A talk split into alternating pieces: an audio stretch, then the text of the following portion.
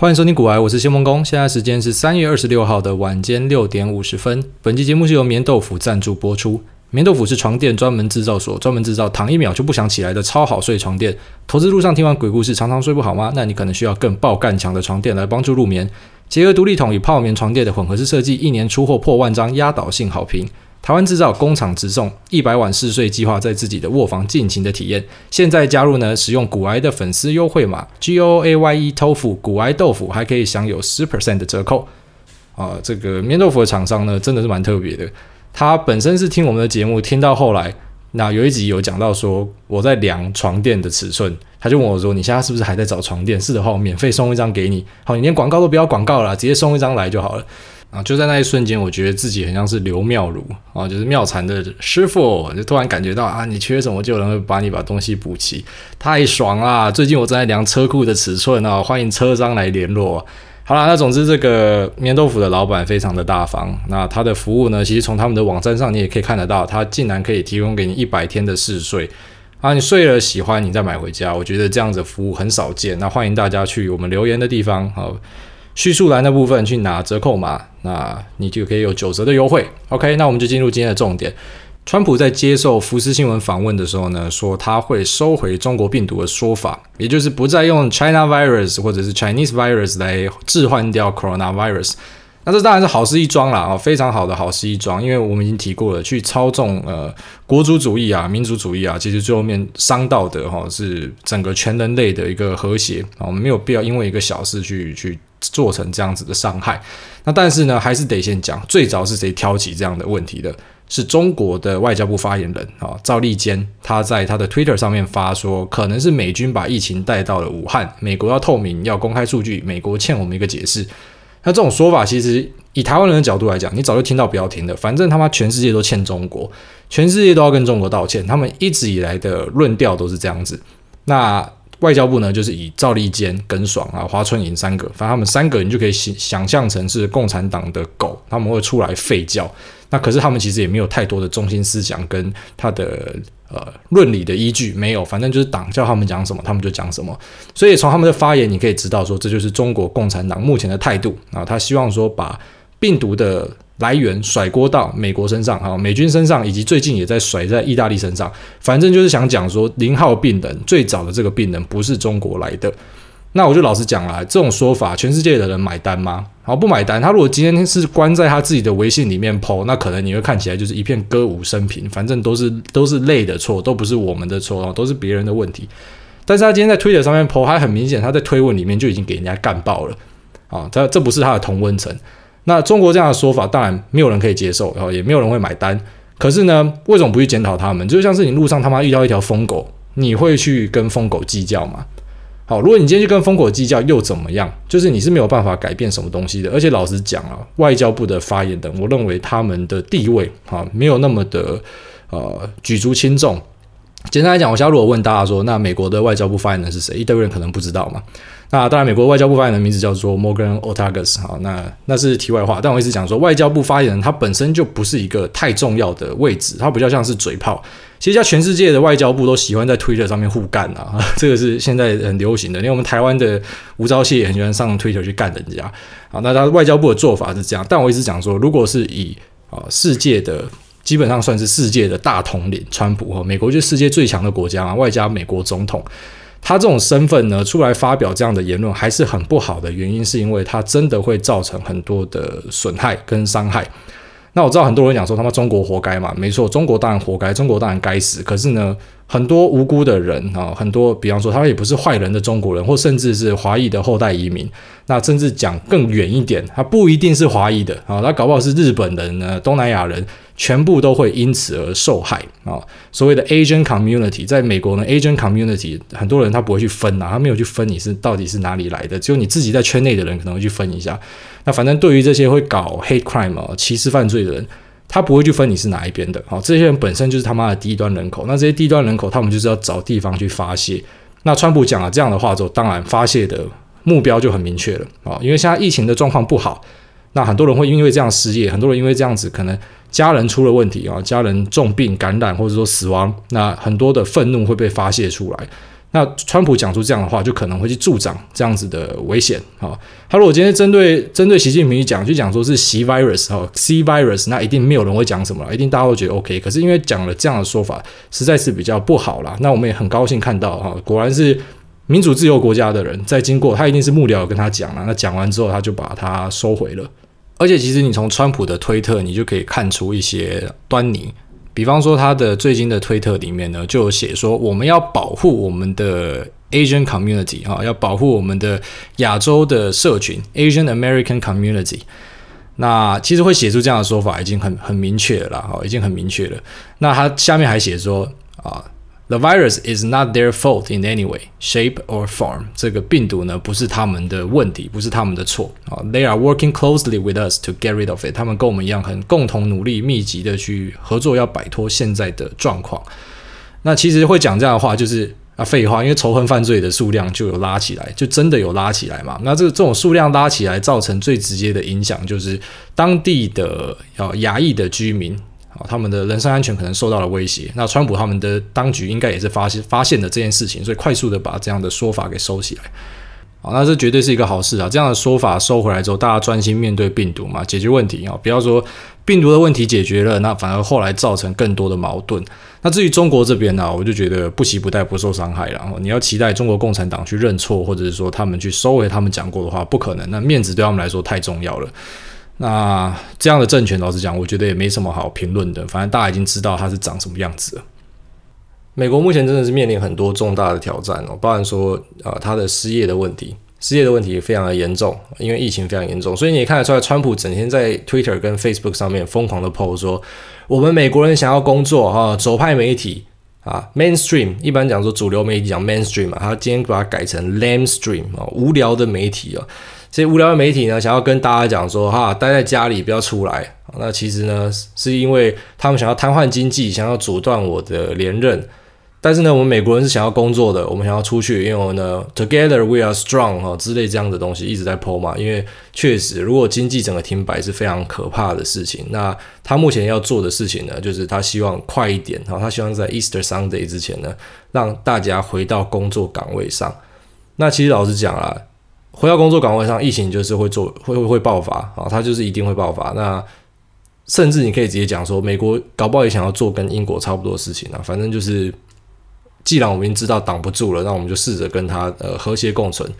那看起来呢，封城并不是一个和谐共存的方法，因为封城封城呢，对于经济的冲击实在是太大了。好，那你可能也会换个角度讲说，如果你不封城，那后续整个爆掉对经济的冲击程度也很大。没错，哈，我相信以任何医师的角度，他们都会这样想。但是以政治人物的角度，我们提过好几次，因为你的立场不一样，所以你的想法就会不一样。那川普他目前当然就希望说经济不要停摆，好，那炸弹不要爆掉，很多公司撑不住了嘛。那一个公司撑不住，可能就会变成那一颗炸弹，就像是零八年虽然早一点有一个新世纪保险，可是后来爆掉的是雷曼。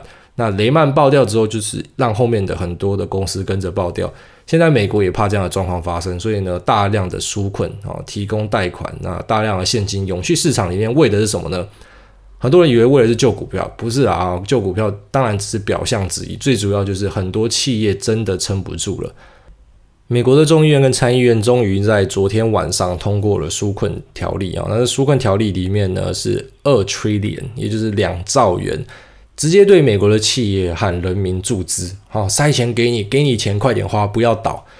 那本来会拖这么久的原因，是因为民主党他希望在这个法案里面呢，偷渡一点他们自己政治目的的东西，啊，包含说他们希望航空公司呢，未来会在碳排放上面多注意一下啊，要有一些碳排的规定。那另外一部分呢，也有提到说，未来公司的董事会里面呢，要放劳工的代表。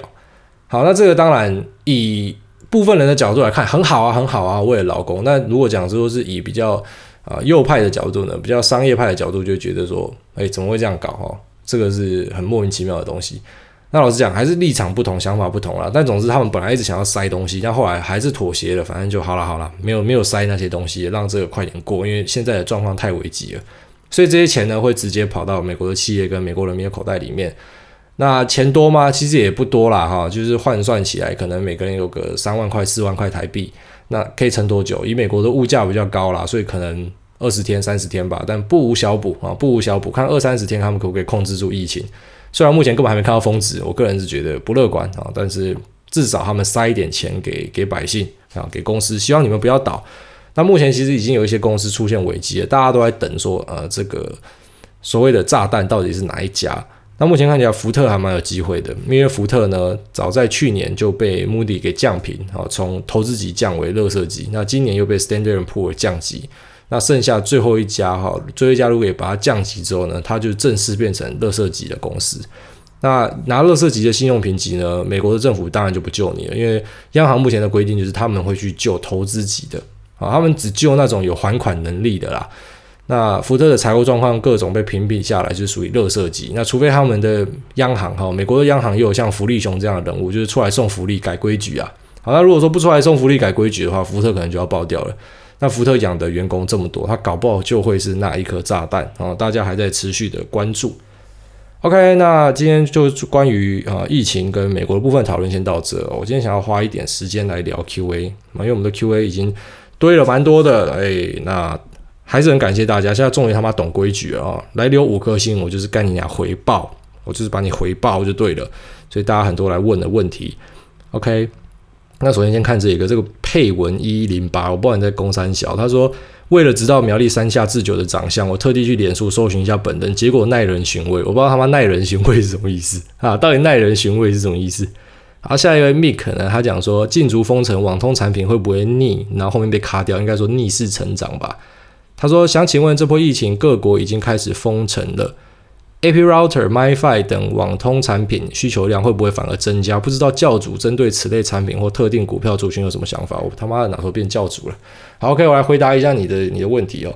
首先呢，当然你的问你的想法是比较我们讲的就是很直接的思考嘛，因为被关在家里了，所以在网通的产品哈，上网的需求会不会增加？有可能，可是也因为你的想法是比较直接的想法哈，可能就以自己自身的经验去反映的，那你可能就没有想到说美国一堆他妈不存钱的啊，不存钱在家里。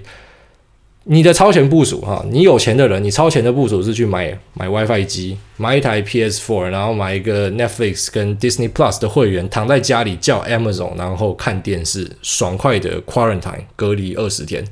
你的超前部署是这样，可是很多人的超前部署是上龙岩去订塔位，因为他就没有钱嘛，他就没有钱，他要付房贷、车贷、分期付款啊，这三本柱，我们一直提的三本柱，很多人的压力来源，那他要怎么办啊？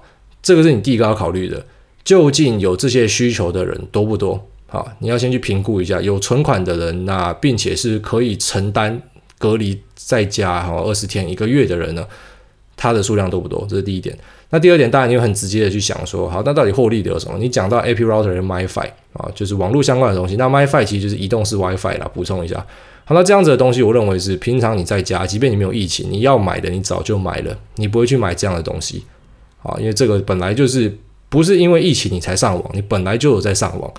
那我真的觉得会获利的是哪些公司呢？啊，包含说，其实现在 Amazon 跟 Walmart 他们都还有持续的在征人，那他们应该是前景都还不错的公司啊。哈，所以说像亚马逊你可以观察看看。那还有什么公司诶？比方说 Microsoft 就是微软呢，微软他们的有一个。啊，算是视讯开会的软体哈，一个群组的软体叫做 Teams。那 Teams 本来没有什么人在用啦，因为它是绑 Office 的，所以呃大家没有在用。可是最近呢，它的会员数飙升，好，可能就是因为锁在家里啦，所以这个东西有些公司就拿来采用了。那当然最有名最有名的啊，需求大爆升的就是 Zoom Video Communications。那这家公司呢，它做的就是专门在做视讯会议的啦哈。那它在纳斯达克的交易代号是 ZM，那公司叫 Zoom Z O O M 啊，网站是 Z O O M dot U S。为什么我要先跟大家讲这个？因为就像台湾那时候在炒防疫概念股的时候，很多人跑去买花王啊，以为花王是清洁用品、消毒用品，那跑去买这个花王。但是呢，你印象中的那个花王其实是日本花王哈，台湾的花王不是做这个的啊，台湾的花王做的是印刷业。所以当天呢，他的老板跟员工就表示傻眼，干一堆人跑进来买我们家花王，那花王发生什么事？当然就涨下去就直接摔下来了。那你以为他妈智障只有台湾有？结果发现其实全世界的智障都超多的啊，在大家知道 Zoom 这个东西爆红，包含说我在美国的朋友也跟我讲说，诶，你可以跟大家聊看看 Zoom 吗？因为我们现在上课全部都在用 Zoom。好，很多人就要去买股票了嘛。那跑去买股票，他买了什么呢？他不是买了这个在纳斯达克的 Zoom，他是买了一个在美国 OTC 的 Zoom。那这个 Zoom 是一个中国的公司，而且其实已经没有在营业了。但是因为它的名字很像啊，我们讲的这个是 Zoom Video Communication，那另外一个是 Zoom Technologies。那很多人就跑去买了 Zoom Technologies。那买了之后呢，才发现干买错。那股票整个已经冲上去，冲超级高的，然后直接崩下来，崩回原点啊！而且老实讲，这个已经不是第一次了啊！早在一二月的时候，那时候 Zoom 崭露头角的时候呢，就已经有人去炒过一波了，然后发现买错，然后到最近真正爆红的时候，又有人再进去套在上面啊！所以我不知道，我觉得股票市场很神奇啊！当你以为啊里面都是聪明的人，都是有钱人的时候，就干，其实智障的比例也不少。啊，不过有时候你又想换个角度讲，这搞不好就是计中计中计啊，他就是知道有人会买错，所以他先进去里面买，然后之后买上去之后把它到货卖下来，也有可能。好，反正就是一个人吃人的世界啦。那你真的不知道，你到结果出来之前，你都不知道大家到底在玩什么东西。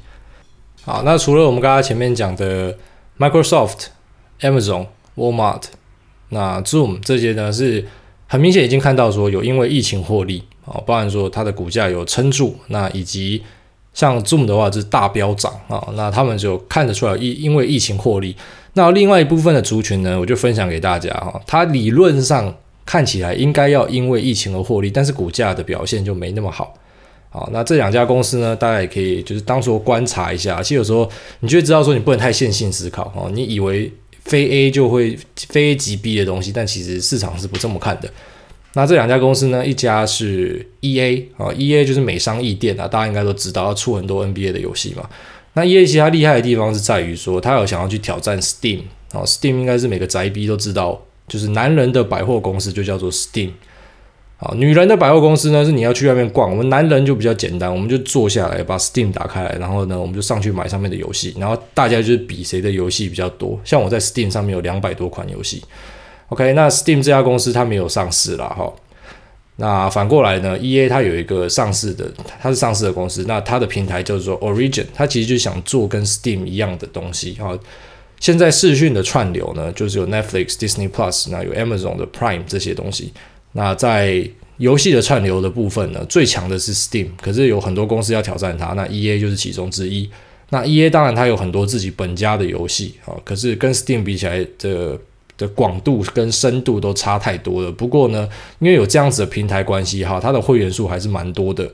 那本来大家可能就会期待说，哎，宅在家里就是打电动啊，所以 EA 的销量应该会不错。那目前看起来，至少股价是没有反应的啊。那我的角度很简单，我我不会超前部署。好，在买股票的时候不会超前部署。如果很明显这东西没有人要炒的话，那我就不要买了。OK，那另外一支呢，也是游戏相关的，也是蛮有趣的，叫做 Take Two。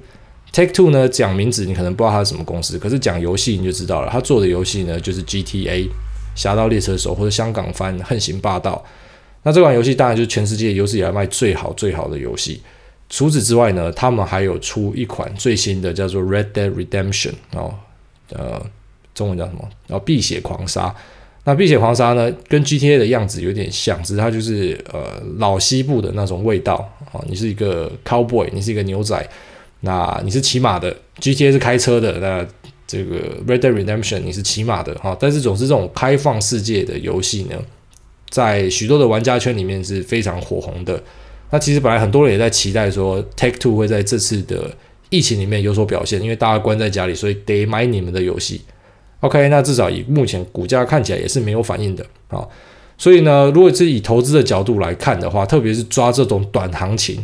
疫情，除非你有把握它会持续未来两三年啊，那如果没有的话呢，你把它视为一个短行情的话，我会建议你哈，你不要超前部署。你知道，如果是那种长线的行情，你当然可以超前部署。比方说，你就知道说，好，未来伺服器是个大利多，伺服器可能会红个两三年，那你就超前部署。你可以在它股价还没动之前，你就先进去押宝了。可是像这种短行情的东西呢，我会建议你等到股价动了，你再上车都不迟。然后它不会只炒个三趴五趴啦，如果真的要炒，它一定会炒高高的啦哈。虽然这样讲好像很赌徒，但是呢，这真的是我的建议哈。如果你要玩这种短行情、很短的疫情搞不好半年内、一年内就不见的东西，那你还是要小心一点哈，你还是要小心一点，不要被人家出货了啊，不要被人家出货了都不知道，因为你自己觉得自己是超前部署，可是呢，你买在一个啊买在一个盘跌段之类的，好啦，只要自己要注意。那就继续看 Q&A 还有在问什么啊？有人问我说，我是不是在看丁特打游戏？没有啦，丁特的口味太淡了啊！丁特真的太淡了。我喜欢看重口味的，我喜欢看露奶，然后问候人家妈妈，然后超凶的，好像呛粉丝的啊！国栋，我超喜欢看国栋的，统神的哥哥，那真的是蛮蛮蛮舒压的。OK，那还有一个朋友问说，零零五六啊，怎么看零零五六这一支？零零五六呢？哦，就元大高股息啊，它其实对应的是零零五零，大家一般都是拿这两支来比较。那零大呃零零五零就是台湾五十的哈，元大台湾五十。那零零五零跟零零五六的差别呢，当然就是一个是指数投资，那一个算是策略型的投资哦，两个有根本上的差别。虽然很多人想要把它摆在一起讲，那所谓指数投资呢，就是它是追踪指数的报酬，它追踪市场的平均报酬。你买零零五零就等于你在追台湾的大盘。简单一点讲就是这样，所以你认为呢？你的选股能力选不赢大盘的话呢，你就可以买零零五零。那这个做法什么？最简单的做法就是，你可以先自己下场去操作个半年一年，然后之后去跟大盘的绩效做比较哈。你只要没有赢过大盘，或是说输很大的啊，那我就建议你就不要再选股了，代表选股不是你可以做的事情哈。选股本来就是比较进阶的做法，那你可能就去投资整个大盘，你就去买零零五零啊，这是一个做法。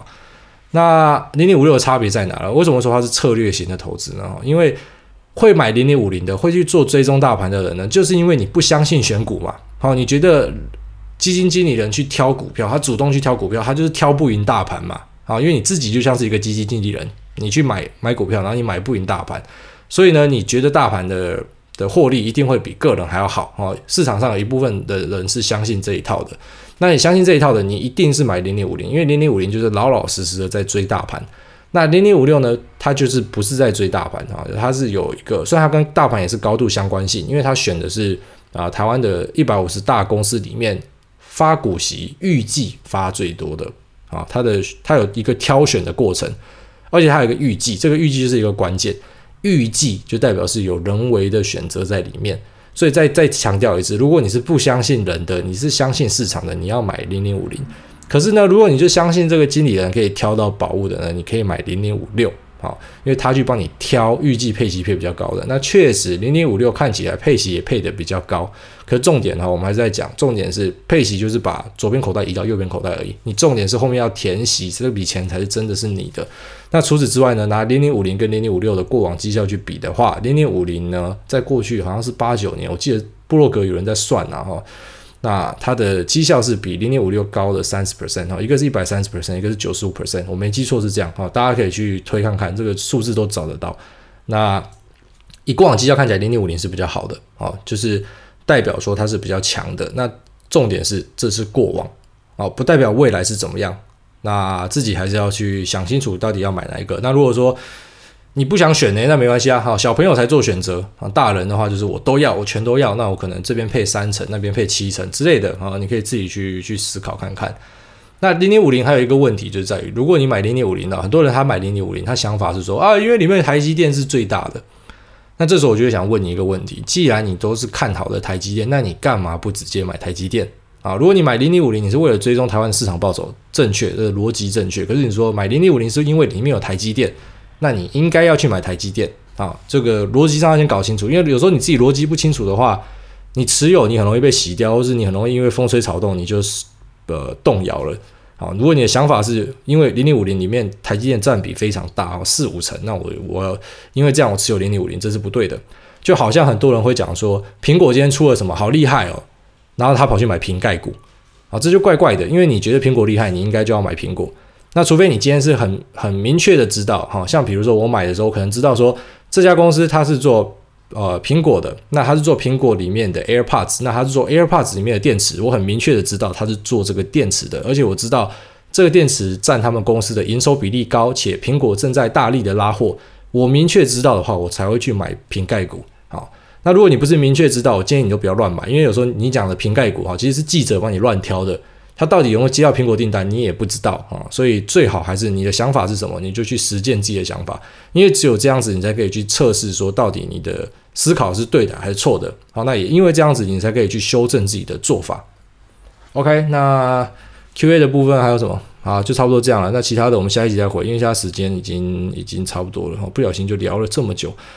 好，那这些问题都还不错啦。那有一个问题就就比较比较可爱哦，有两个问题比较可爱。有一个是问我说，外资买卖超是是怎么样？我 看这个 Google 就好了啦啊、哦。外资买卖超代表什么意思？这个你去 Google 就有了。